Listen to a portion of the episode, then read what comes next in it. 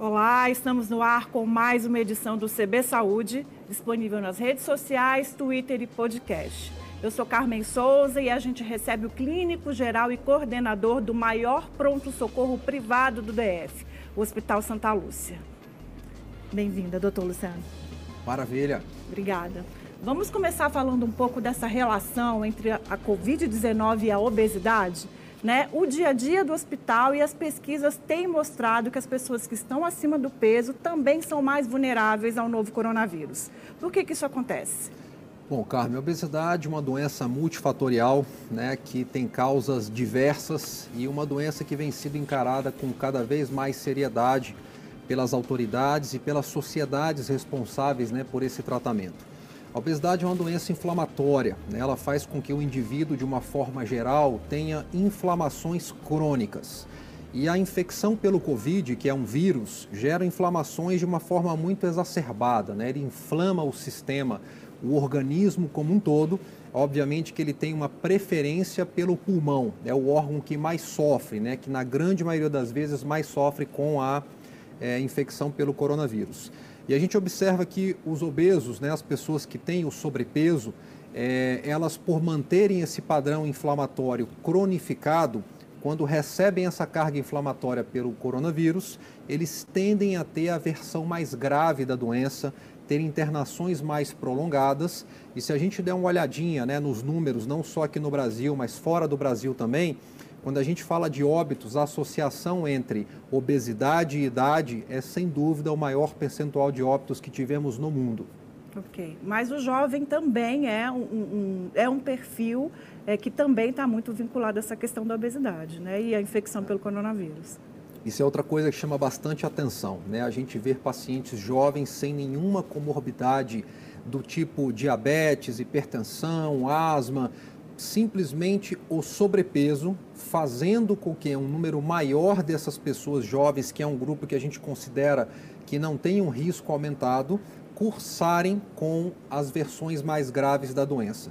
Então, realmente, a obesidade, né, o sobrepeso, o aumento de carga, gordura no nosso organismo é um fator que predispôs infecções mais severas com o coronavírus. Entendi. O senhor falou desse agravamento maior, e aí eu queria que fico imaginando o seguinte: a influência disso, por exemplo, numa intubação, no tempo de tratamento, na duração mesmo da internação, é, essa inflamação do corpo já por conta da Covid, já por conta da obesidade, junto com, com a inflamação da Covid-19, eu imagino que é, prolongue né, o tempo de recuperação do paciente. Em todos os sentidos, Carmen, não só no sentido mecânico, né, uma caixa torácica com uma massa corpórea aumentada pelo excesso de gordura, ela é mais difícil de ser expandida. Então, tanto na ventilação mecânica, quando esse paciente precisa de uma ventilação mecânica, o ajuste, o acoplamento desse organismo, né, com uma carga maior na, na, na ventilação mecânica, ela é um pouquinho mais difícil. A gente acaba tendo que usar pressões e volumes um pouco maior para conseguir expandir essa caixa torácica e a gente observa que esses pacientes acabam não recebendo aquela é, a, a, o cuidado mais recomendado por conta né, desse perfil mecânico.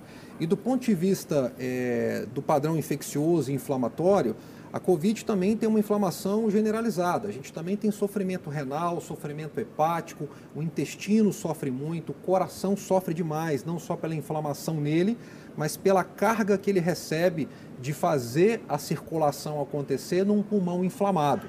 Né? A gente tem que lembrar que o coração bombeia sangue para o pulmão, depois esse sangue volta para o coração e aí que vai para o organismo.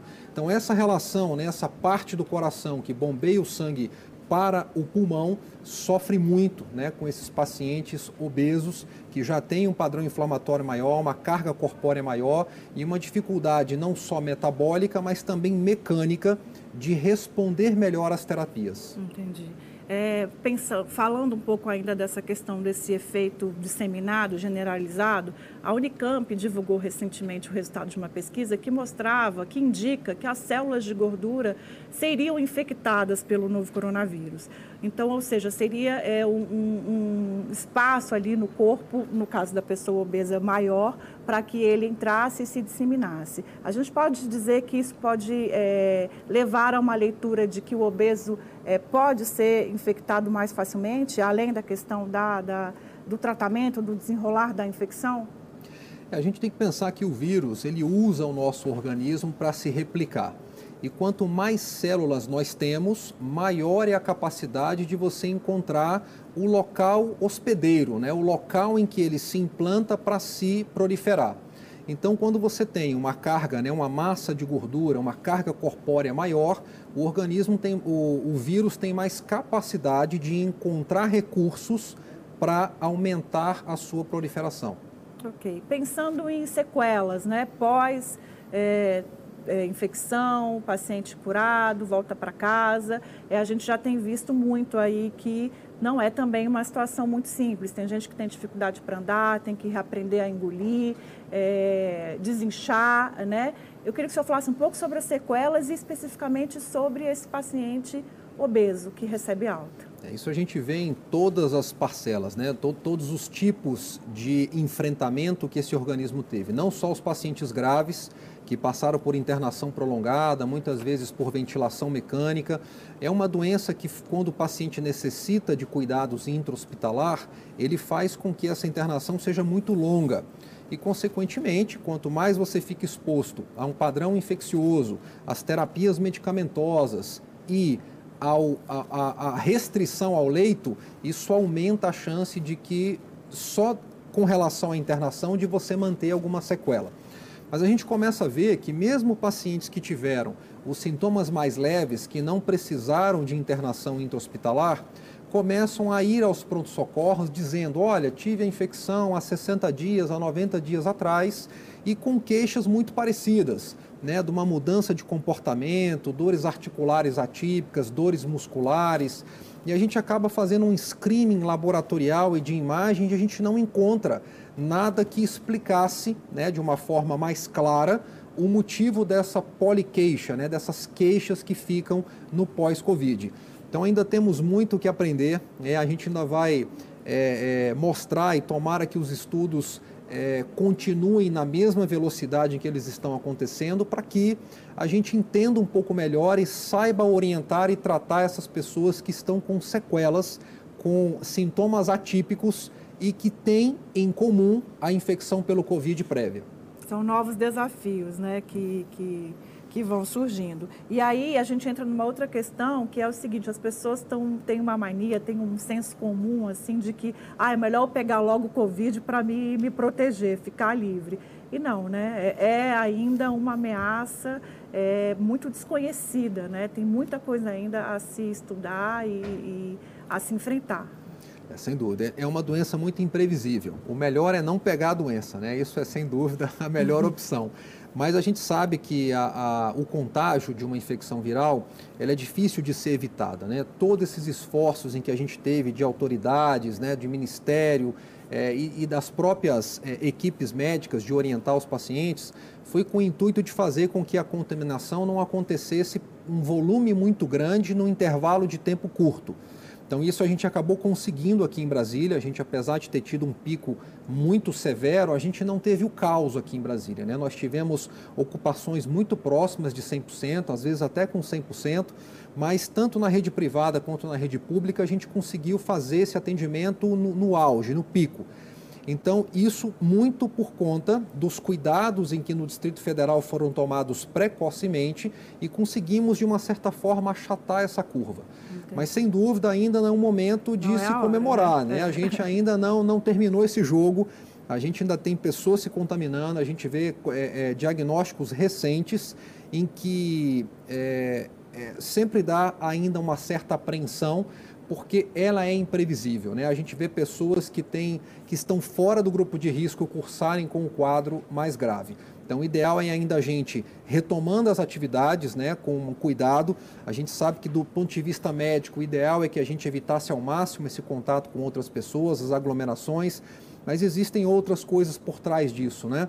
Psicologicamente, comercialmente, né, de, de, uma forma geral, a retomada das atividades ela se faz importante, mas ela tem que ser feita com um novo normal, com muito cuidado, as aglomerações com cuidado, a máscara continua sendo aí um item é, importante para que a gente faça com que essa contaminação seja ainda é, menos volumosa e já estamos falando em segunda curva. Pois é, isso que né? eu queria Nós perguntar para o senhor. Né? Acabamos né? de sair do pico e já se fala muito, né? já se tem um medo e uma apreensão, e quando a gente olha os números, a curva começa a se acender de novo.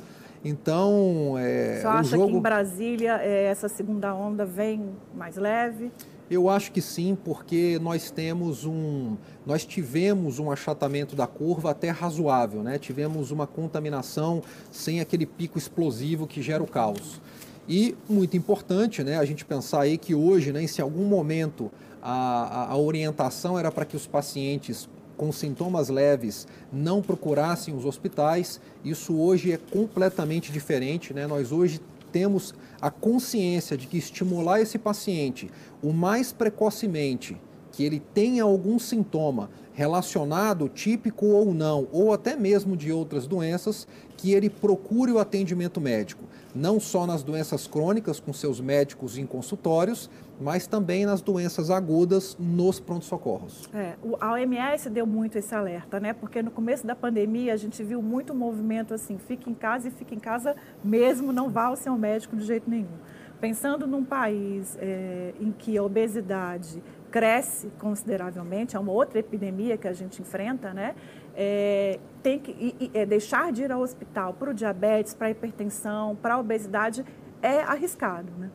Sem dúvida. A gente viu quase que uma síndrome aí relacionado a isso, né, de pessoas muito temerosas, quase que em pânico e acabaram deixando o seu acompanhamento das doenças crônicas e acabavam chegando no pronto-socorro já grave.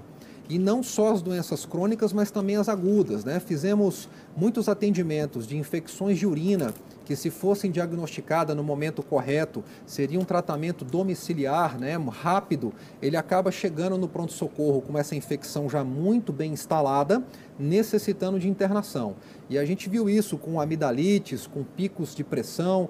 Então, é, a recomendação hoje é, sem dúvida, procurar o mais precocemente os médicos em que você já acompanha e nos casos agudos, né, nas, na, nos acometimentos relacionados às infecções, às doenças, à dor, ir o mais precocemente procurar o seu pronto-socorro de escolha.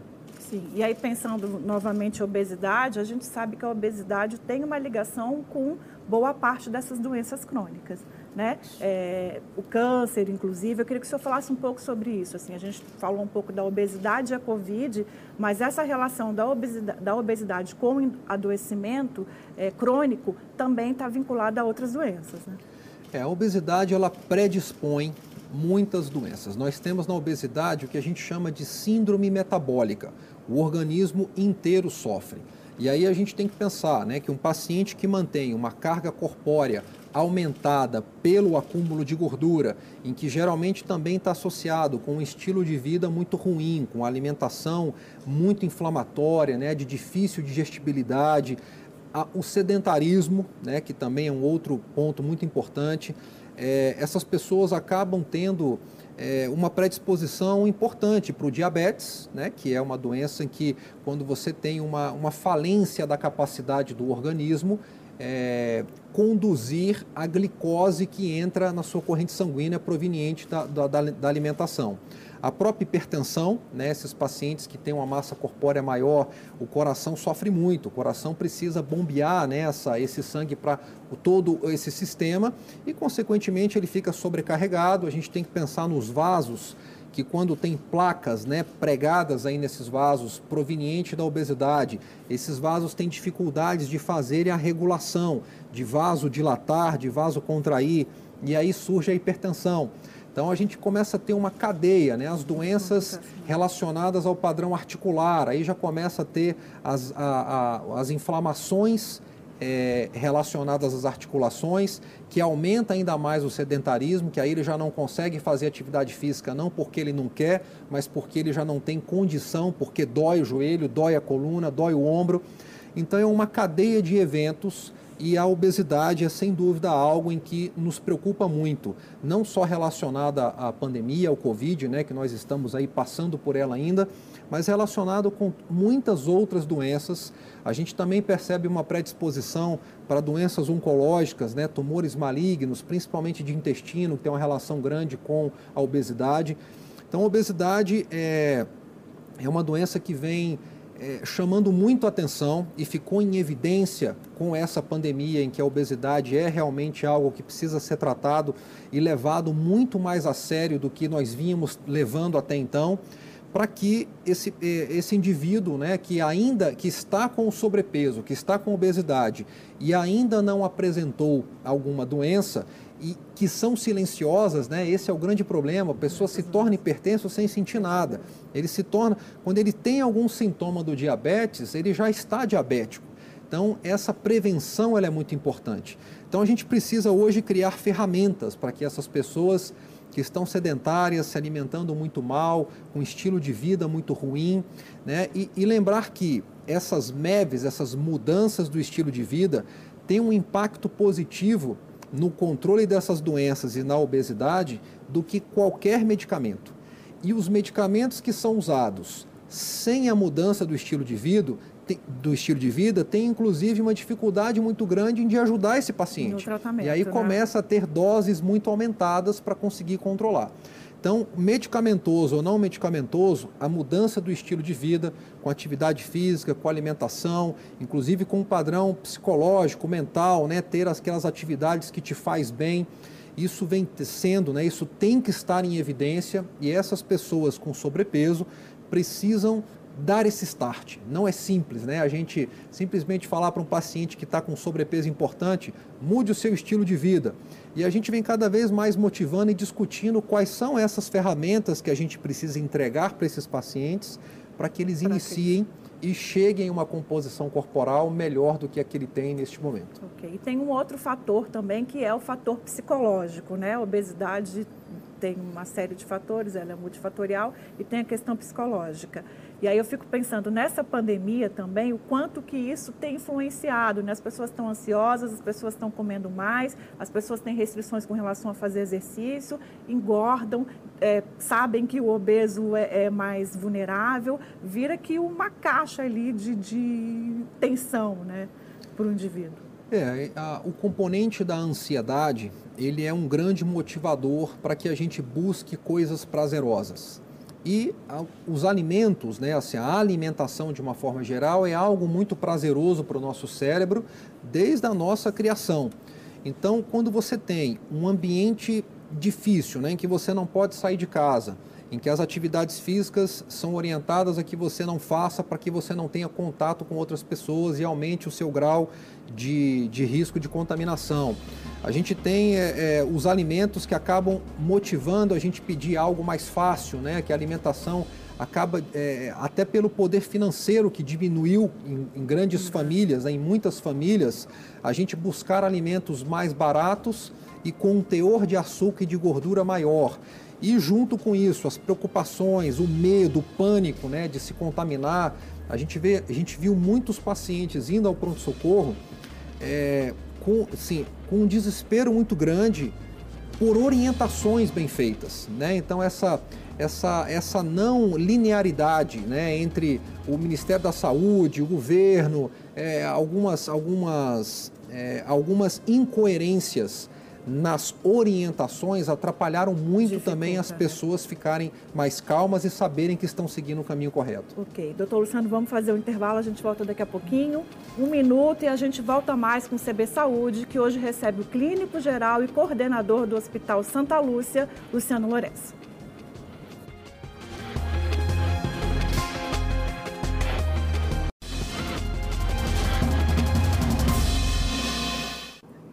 A gente volta com o segundo bloco do CB Saúde, que hoje recebe o clínico geral e coordenador do Hospital Santa Lúcia, Luciano Lourenço. É, doutor Luciano, é, pensando aí de março até agora, o que, que a gente avançou com relação ao tratamento da Covid-19?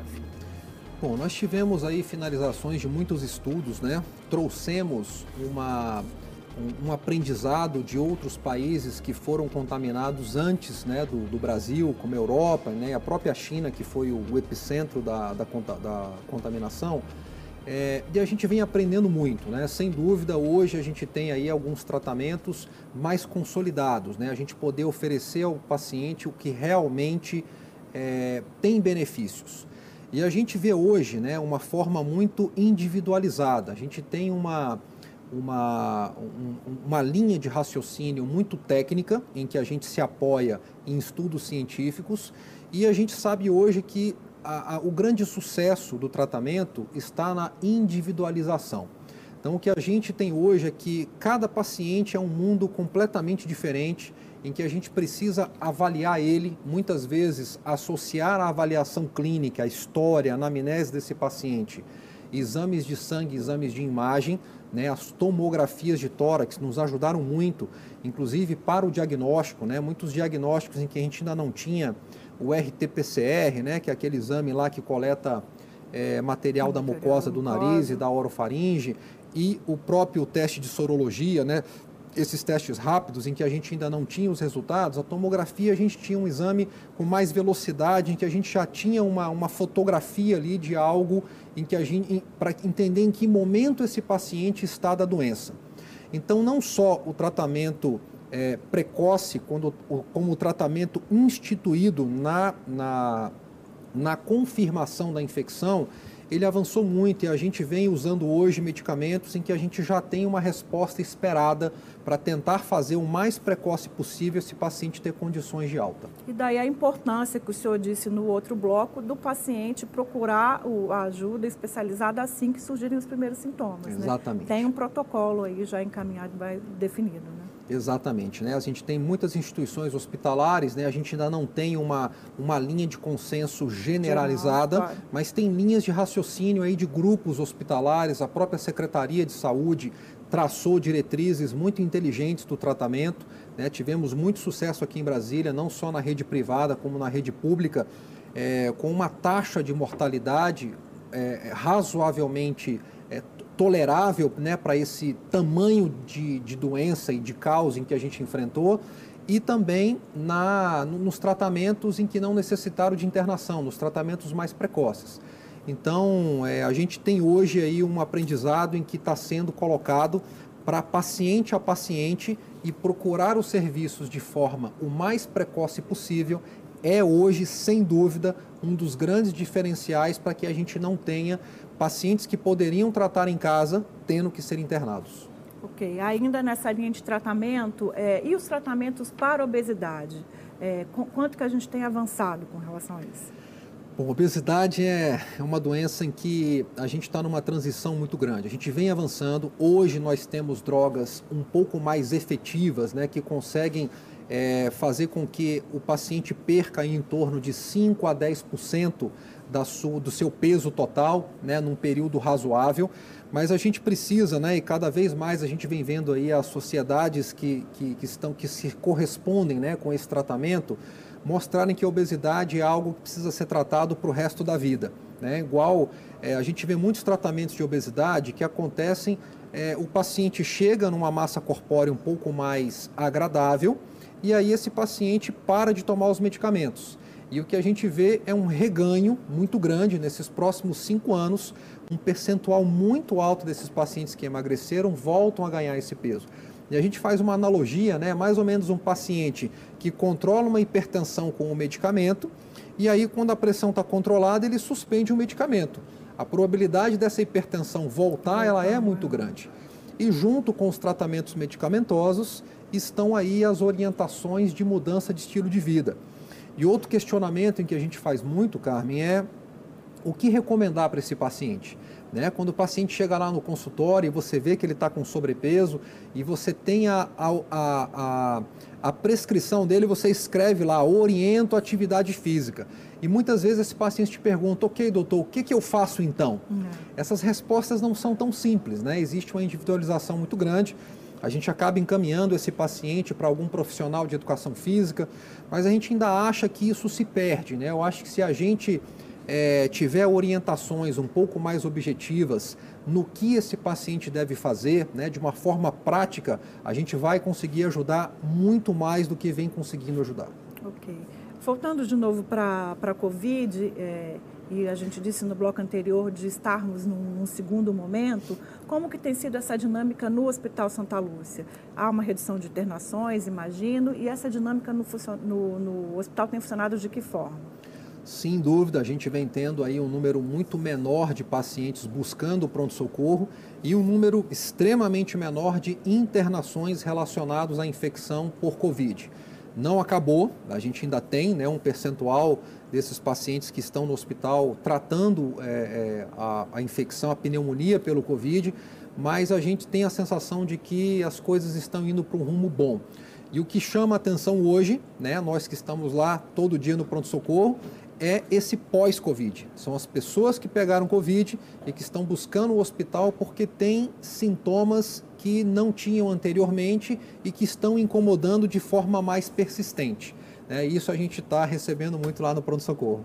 Eu imagino que uma demanda que tem surgido, principalmente nas, nos últimos dias, esteja relacionada à questão da seca, né? Da umidade do ar que está baixíssima também. Ser infectado pelo Covid numa situação dessa de Brasília também não é uma, uma boa situação, né? Sem dúvida. Esse ar quente, muito quente e seco em que a gente está vivendo aqui hoje no nosso Distrito Federal, ele também é muito irritativo. Então, quando esse ar né, entra nas nossas mucosas, né, nesses canalículos que levam o ar do nariz até o pulmão, esse ar seco e muito quente inflama essas mucosas e, consequentemente, essas mucosas se defendem de uma forma menos efetiva. E aí fica mais vulnerável para que qualquer microorganismo, não só o vírus da Covid, mas muitos outros vírus e as próprias bactérias das pneumonias comunitárias, comuns bacterianas, tenham mais chance de se implantarem no organismo. Então esse é um momento de principalmente se hidratar muito, né? A hidratação é algo muito importante em tempos, né? em momentos né? endêmicos de secura que a gente tem aqui em Brasília. E, e, os sintomas às vezes se confundem, né? É, eu fico imaginando assim, no caso do obeso, há é, uma dificuldade de respirar natural, acho que até pela compressão ali do, do sistema pulmonar, há leseiro, cansaço agora por conta da Covid. Eu tenho ouvido muita gente assim, está, tá, tem um mal-estar que é por conta da seca, mas acha que está tá infectado pelo coronavírus. Né?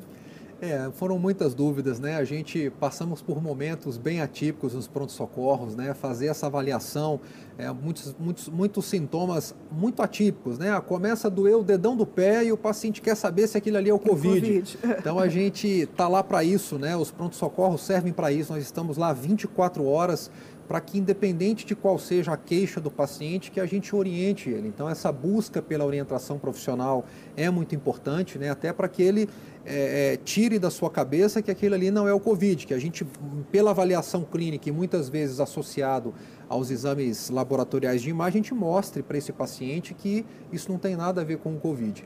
Então, é, o calor excessivo, né, essa regulação do calor. No obeso também fica um pouco mais comprometida pela camada de gordura que existe entre a pele né, e o, o sistema muscular. Então, é, esse cansaço, esse mal-estar, ele tem uma relação grande com as temperaturas, né, com essa exposição a temperaturas altas e também com a troca brusca de temperatura. Né? Isso que eu acabei de explicar das inflamações de, da, da, mucosa das vias aéreas, ela também é exacerbada quando você está num ambiente muito refrigerado e tem contato com o ambiente externo que está aí 12, 15, às vezes 20 graus de diferença da onde você estava. Então essas trocas também precisam ser mais amenas. Cuidado com o ar-condicionado lá no 17, no 16, 23 graus é uma temperatura ideal para que você tenha essas trocas menos bruscas. De temperatura. É, a gente pode falar um pouco sobre herança da Covid, não digo nem benefícios, nem entre aspas, assim, mas a herança da Covid, o tal do novo normal, né, que se diz tanto. Assim. Mas tanto do ponto de vista do indivíduo, de a gente disse há pouco sobre novos hábitos, cuidados, as pessoas estão comendo mais em casa, é, e também do ponto de vista mesmo do sistema de, de assistência hospitalar. Né?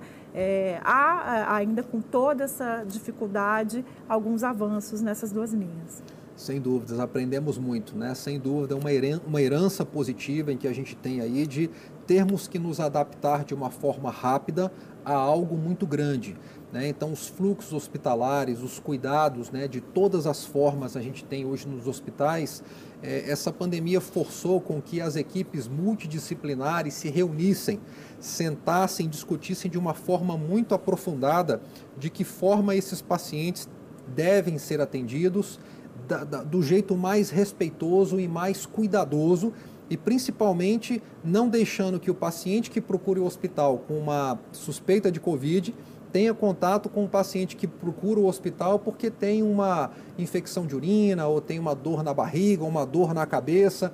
Então, esses fluxos fizeram com que os hospitais é, traçassem rotas, metas e discutissem de forma interdisciplinar para tornar um serviço muito melhor. E, consequentemente, isso se espalha não só do, do hospital, mas chega até a sua casa os cuidados de higiene com nossas mãos, o contato entre interpessoal um pouco mais cuidadoso, né? Nós como os brasileiros, né, latinos temos isso muito forte. Então né? aprendemos sim de que precisamos nos proteger, que as infecções e não só o coronavírus, elas estão aí, que elas machucam, elas separam famílias, elas geram óbitos. Então, esses cuidados, sem sombra de dúvidas, a organização. Muitas empresas viram que a, o trabalho em home office é tão produtivo quanto o trabalho presencial. A gente vê um trânsito um pouco menos sobrecarregado. Então, existem muitas heranças positivas em que tivemos que nos adaptar, mas quando a gente olha para trás, ainda é algo em que a gente lamenta muito, né? De ver tudo isso acontecendo.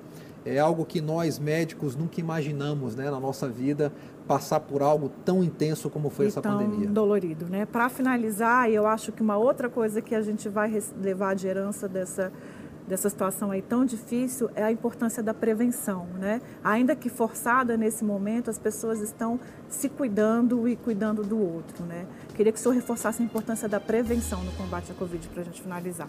Sem dúvida. A gente ter um organismo bem cuidado, ele tem maior capacidade de se proteger das duas formas, de você não se contaminar, que nós temos uma imunidade inata, que é a imunidade que te protege ali a todo momento. Né? O ar que estamos respirando aqui pode ter algum vírus, alguma bactéria, e nós temos, quando a gente tem um organismo preparado para se defender, ele já consegue defender para que a, a, esse microorganismo não se implante no seu, no seu corpo. E quando você é infectado, a gente tem muito mais capacidade de resposta para enfrentar essas doenças como um todo. Doutor Luciano, infelizmente vou precisar interrompê-lo, nosso tempo acabou, é uma pena. Agradeço muito a sua participação e já fica convidado para voltar e a gente continuar essa conversa. Um abraço a todos, obrigado. Eu que agradeço. CB Saúde fica por aqui, obrigado pela companhia e até a próxima semana. Tchau.